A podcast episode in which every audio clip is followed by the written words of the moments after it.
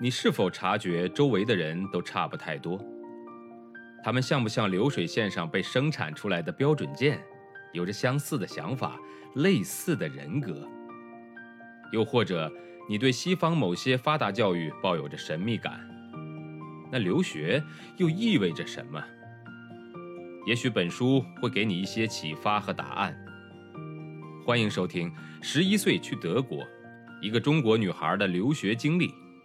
作者夏千若，演播生意人陛下。项目日的活动方式主要是在老师的带领下，从书本上了解，然后到实地参观，最后加入自己的实践。比如说，中国神话故事小组读了译成德文的《西游记》，他们联系到了中国大戏院。看了一场最具中国特色的京剧表演《大闹天宫》，之后去后台拜访了那些京剧演员。我们学做中国饭这个小组的成员们，从理论上研究了中国的八大菜系之间的区别。他们去北京热闹的农贸市场买材料，跟着中国厨师学做正宗的包子、饺子和炒菜等中国食品。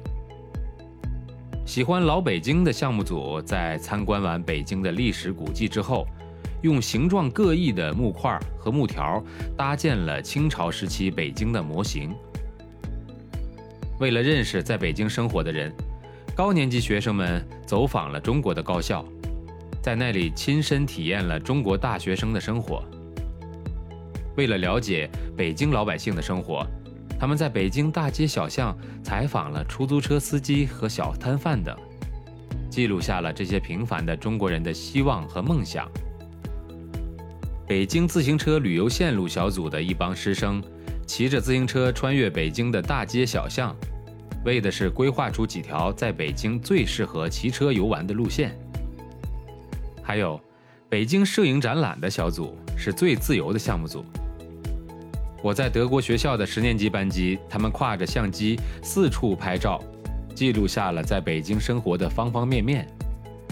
喜欢艺术的学生们大都汇集在丝绸画、中国手工艺品、刻图章、书法等等这些小组里面。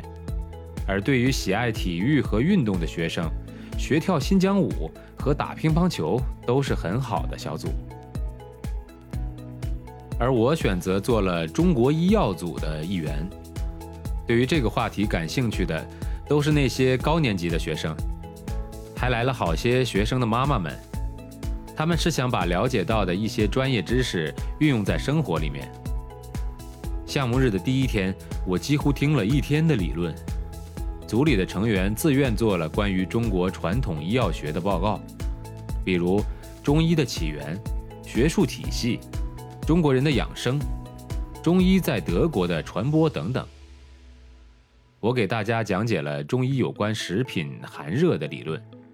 德国人是怎么都不明白，红茶和绿茶明明都是热饮，为什么一个是热性，一个却是凉性的？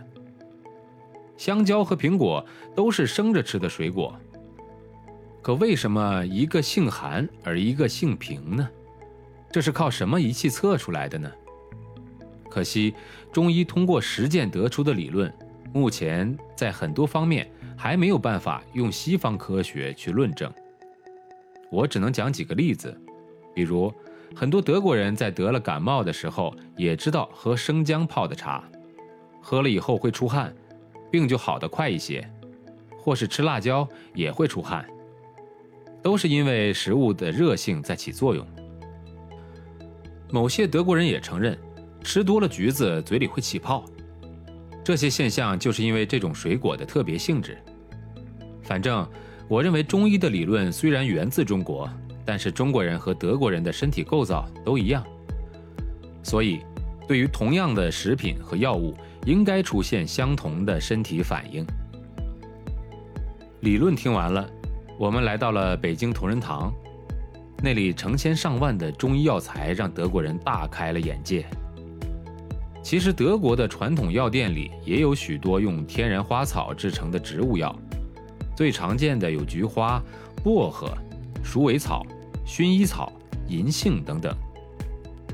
德国年轻人无法接受像鹿茸、海马、虎骨和蛇酒这类的动物药材，他们有着强烈的保护动物的意识，认为残害动物很不人道。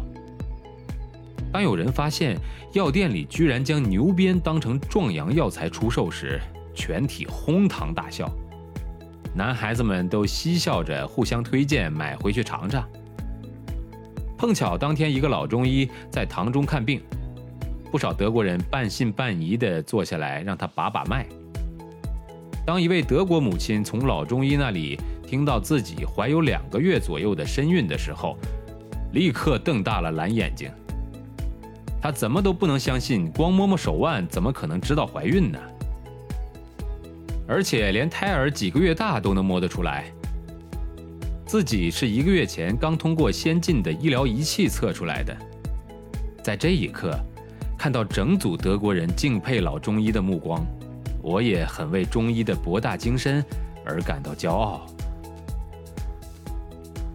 本章节演播告一段落，感谢您的收听，欢迎订阅。